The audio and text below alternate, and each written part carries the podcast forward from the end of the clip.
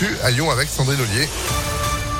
Bonjour Sandrine. Bonjour Phil, bonjour à tous. À la une, la qualité de l'air se dégrade. On est passé en vigilance orange aux particules fines.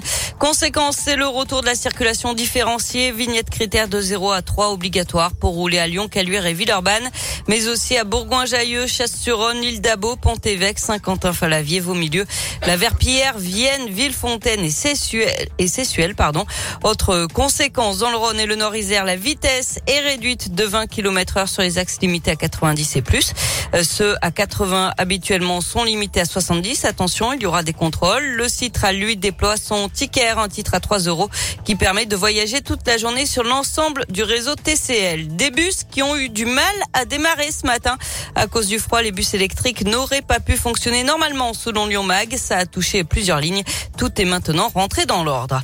Et cette pollution de l'air touche aussi les établissements scolaires de Lyon. Le collectif La Rue est à nous, qui rassemble plusieurs associations de défense de l'environnement, est allé hier après-midi à la rencontre des parents d'élèves de l'école Fulchiron euh, dans le 5e arrondissement de Lyon avec un objectif sensibiliser le plus grand nombre au problème de la pollution de l'air avec à l'appui euh, la dernière cartographie des écoles lyonnaises les plus exposées. Reportage signé Léa Dupérin. Quand on parle pollution de l'air, Virgile, directeur du périscolaire, a un exemple qui lui vient. Dès qu'approche le printemps, on voit arriver toutes sortes de petits insectes volatiles qui meurent en fait hein, dans l'école, qui tombent euh, par centaines. Au début, on se demandait vraiment d'où ça venait, puis en fait, euh, on réfléchit, on se dit c'est la qualité de l'air. Le sujet fait aussi réfléchir les parents, comme Tim qui habite le quartier. On vit dans le coin le plus pollué, là, avec l'entrée du tunnel sous Fourvière. Forcément, on en prend conscience, on se pose des questions. En même temps, euh, tant qu'on n'aura pas fait des transports en commun qui répondent plus à la demande, quoi. Je veux dire, quand on voit le matin et le soir, comme c'est blindé, je vois pas comment c'est possible autrement. Limiter l'usage de la voiture individuelle, c'est ce que réclame notamment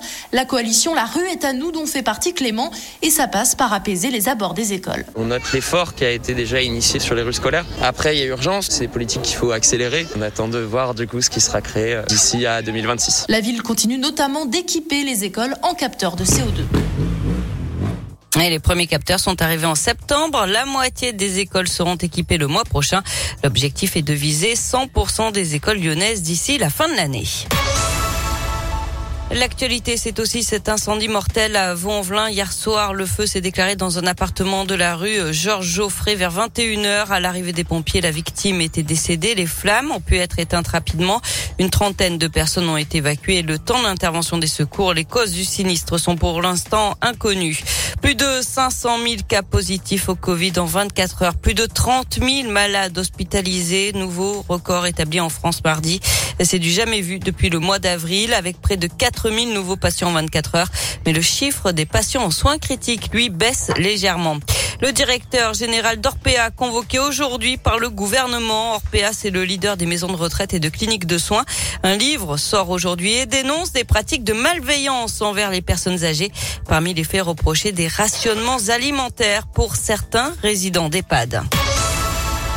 Du sport avec euh, du basket et la défaite de l'Asvel en Euroleague hier soir à l'Astrobal, 77 à 68 face au Bayern Munich. Prochain match dès demain soir contre Barcelone. En tennis, c'est terminé pour Alizé Cornet qui a été sortie en quart de finale de l'US Open cette nuit. Défaite en 2-7 contre l'américaine Collins. En foot, un match en retard de la 20e journée de Ligue 1 ce soir. Saint-Etienne se déplace à Angers à 19h et puis du hand également ce soir.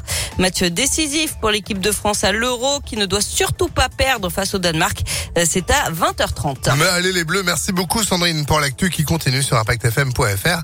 Vous êtes de retour à 9h. À tout à l'heure. Allez, à tout à l'heure, 8h35. Météolion.net